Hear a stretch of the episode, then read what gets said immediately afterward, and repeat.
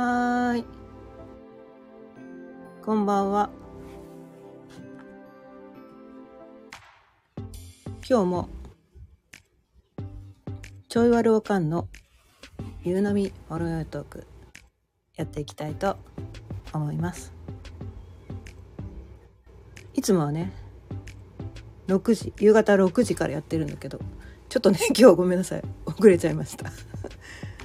はい。毎日ね夕方6時からだいたい15分前後その日のテーマを決めて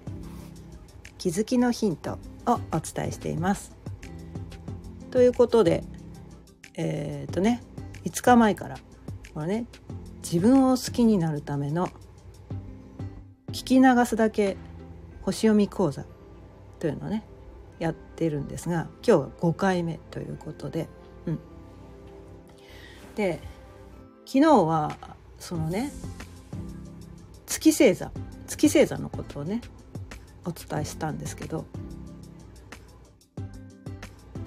月星座のことを話す前に多分ね言わなきゃいけないことがあったんだよね。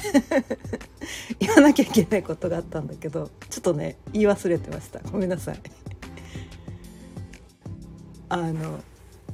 まあそのね星読みっていうので私が伝えてるのは、まあ、太陽系にあるね10個の天体がねこのね個人の個性を作ってるよみたいなねそういうとこをお伝えしてるんだけど。でその10個のね10個の天体っていうのがまあ、えー、月水星金星火星太陽木星土星天王星海王星冥王星っていうねその10個の天体があるんだけどその10個がねそれぞれねこう意味合いが違うんだよね。うん、で私はこのね星読み動画講座っていうのを販売してたりするんだけどそれでねお伝えしてるのはそのね、まあ、自分の中にその10個の天体の影響を受けている人格がいるっていうふうに伝えてて。自分の中に、まあ、10人のねこうなんだろうメンバーがいるみたいな。自分を構成している 10, 10人のメンバーがいる。自分自分なんだけど 全部自分なんだけど。自分の中にそのね役者が10人いるみたいな感じかな。なんかそんな感じでお伝えしてて。でそれぞれその役割分担があるんです。役割分担。その天体ごとにね。キャラキャラがあるっていう感じかな、うん、役割分担があって。で昨日伝えたね。その月。月ね。月星座のことを伝えたんだけど。月は自分の中の赤ちゃんです。ね。赤ちゃんです。でこのまあ潜在意識と潜在意識の話したと思うんだけど、まあ、潜在意識がその月って言って自分の中のね95から99%が潜在意識。で潜在意識っていうのは自分の中の1から5%しかないよって話をしてて。でそのね1から5%がなんかその他の天体でもうほぼほぼ月なんですよ私たち。ね。月なんですね、うん、だからまあ太陽星座でいうねいわゆる星占いでいうところの星座っていうのは自分の中のもう1%ぐらいしかないんだよっていう話をね昨日もしたと思うんだけど。で昨日伝えたその月はね自分の中の赤ちゃんなんです素の自分。ね。物心ついた時からずっと自分だと感じてるそれ。その感じは月星座ってやつが表しててそれはその太陽星座とねたまたま同じ星座にある人もいるけれども違うことが多くてでそのねまあホロスコープっていうのをね星読みでは使うんだけどその360度の中の一度ずつに意味があってで生まれた時間がね4分違うともう違うわけなんですよ。ね360度一度ずつに意味があるから 人それぞれその月星座が何何座の何度のところにあるかで結構意味違ってくるんだよね。うん。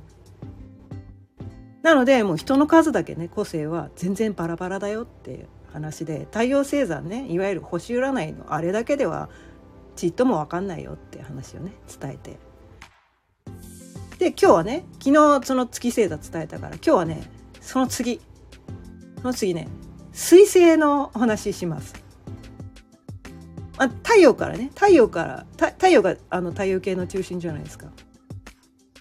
太陽から一番近いのが水星なんですよね。うん、で水星もすごくなんかあの自分が自覚しやすいんですね水星の性質っていうのが。で水星って何なのかっていうといわゆるこう思考ですね。思考頭で考える感じ、うん、まあ左脳って言った方がいいのかな、うん、左脳的なことを司ってるのがその水星さんがやってること。だからまあ、キャラで言うとね自分の中の秘書です。自分の中のこのブレブレーンみたいなね脳みそ担当っていうかなんかそういう思考を司ってるところだからこう言葉を使ったりとか文章を書いたりとかお勉強したりとかなんか計算したりとかねなんか人とコミュニケーション取ったりとかそういうのをやってるのが彗星なんですよね。だからその彗星の位置もそのね太陽星座が何座なのかによと同じ人もいるけれども違う場合が結構多くてそうするとなんだろう月星座もね月星座もで全部バラバラだったりすると頭で考えていることは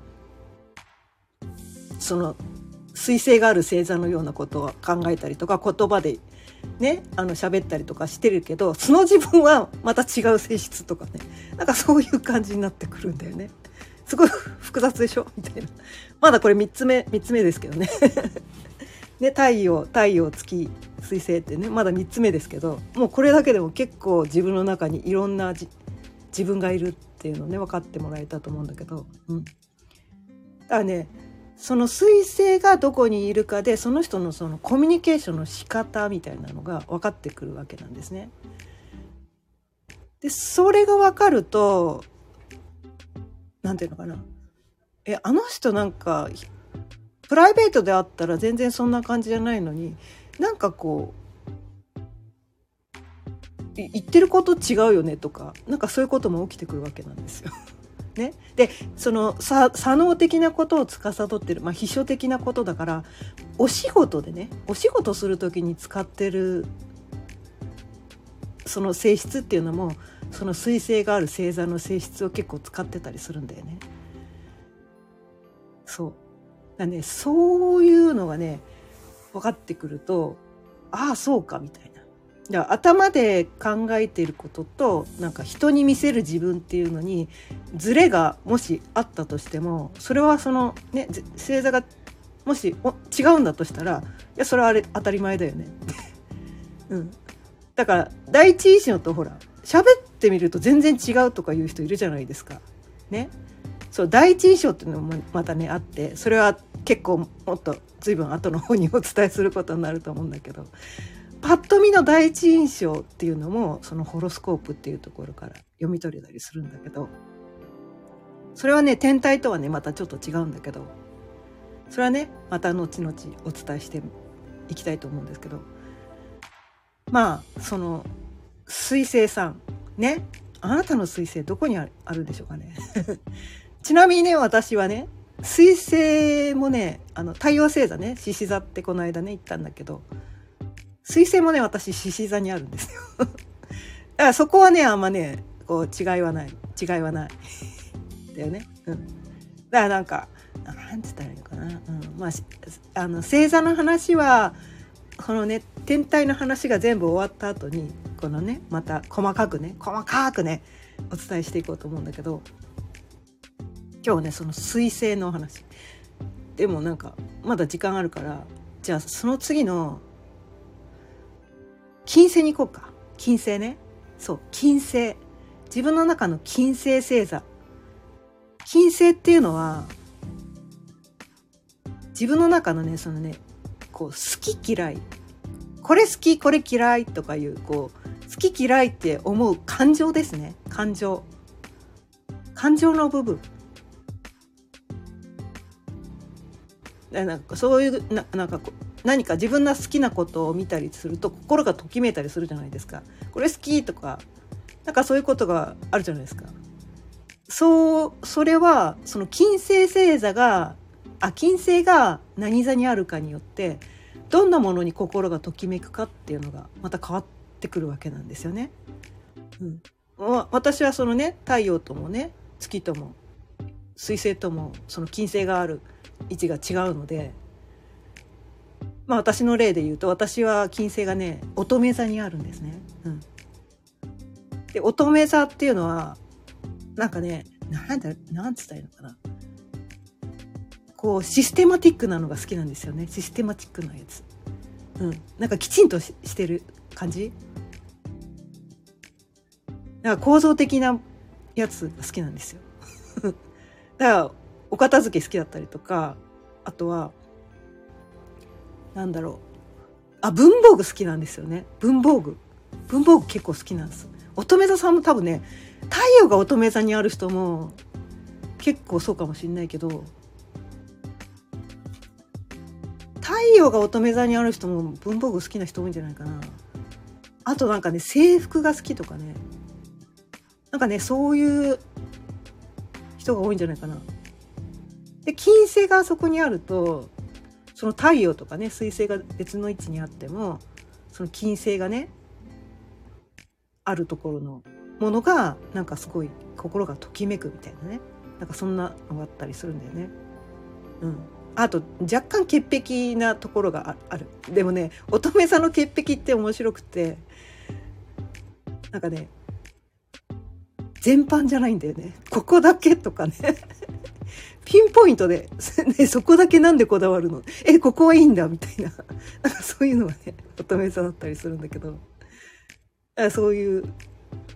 ところもある。うん。で、金金星っていうのはね、あ、そう、金星はキャラで言うと、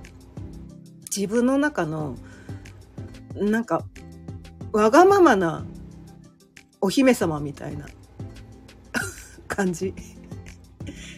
男の人でもそうですよ男の人でも自分の中にわがままな女の子を飼ってるんですよ皆さん。ね、好き嫌いってそうじゃないですか好き嫌いっていうのはある意味わがままじゃないですか。ね、でもいいんですよそれで。金星がそこにあるからそれが好きとか嫌いとかなんかそういうことが起こってくるんだよね。うん、じゃあそのね金星の性質のことをが好きなことを否定したりする場合があるんだけどそれしなくていいですから。それしたら自分の中のねわがままお姫様がへそ曲げちゃってわがままお姫様がへそ曲げたらめんどくさくなるって分かります？めんどくさくなるって分 かりますか？そう。めんどくさくなるんです。手に手手手がつけられなくなるんで自分の中のわがままお姫様をこう満足させてあげることがとても大切なんですね。うん。あそう。でそうさっきのだから最初の昨日のね月？月だ月だから自分の中の赤ちゃんだから赤ちゃんもまあある意味わがままですよね。自分の中の赤ちゃんが泣いてる状態だと自分はこうなんていうのかな。落ち着か落ち着かないっていうんじゃないけどなんか不安でたまらないとかね。なんかこう安心できないとかなんかこうなんかそんな感じになってくるわけですよ。赤ちゃんが泣いてる状態っていうのはまあ幸せじゃないんですね、うん、だから月星座のこととそのね金星星座が何なのか。自分のね月とかね金星が何座にあるのかっていうのはもう自分にとってすごく大事なんですね。うん、でそれがそれぞれバラバラのとこにあったらそれぞれのねそれぞれを満たしてあげなきゃいけないですね。うん、でその彗星はねこの左脳で考えてることだから違うんですよだからあの月とかね金星は感情なんだけど彗星は思考なんですよね。だ全部どどっちも自分なんだけど感情と思考ってやっぱ違うんですよね。うん、だからそのなんか全部ね全部同じ星座にあれば思考頭で考えてることと心で感じてることがイコールあまり変わらないからそこに対してこう葛藤は感じないんだけれどもそこで何て言うのかな結構違う性質の星座だったりすると自分の中で結構葛藤を感じたりとかしてでそれがその悩みになってきたりするっていうことが起こってきます。ということで今日もね15分過ぎたのでそろそろ終わりにしていきたいと思います。今日はちょっとね昨日の月星座の法則と水星のお話と金星のお話をしました今日も聞いてくださってありがとうございました毎日夕方6時からだいたい15分前後その日のテーマを決めて気づきのヒントをお伝えしています。ここ最近はねこの自分を好きになるための聞き流すだけ星読み講座の5回目ということでね今日はやりました。今日の音声を聞いてくださってちょっとでも気づきのヒントになったなって思っていただけたらチャンネルのフォローやいいねボタンもぜひよろしくお願いいたしますそれではまた明日さようなら。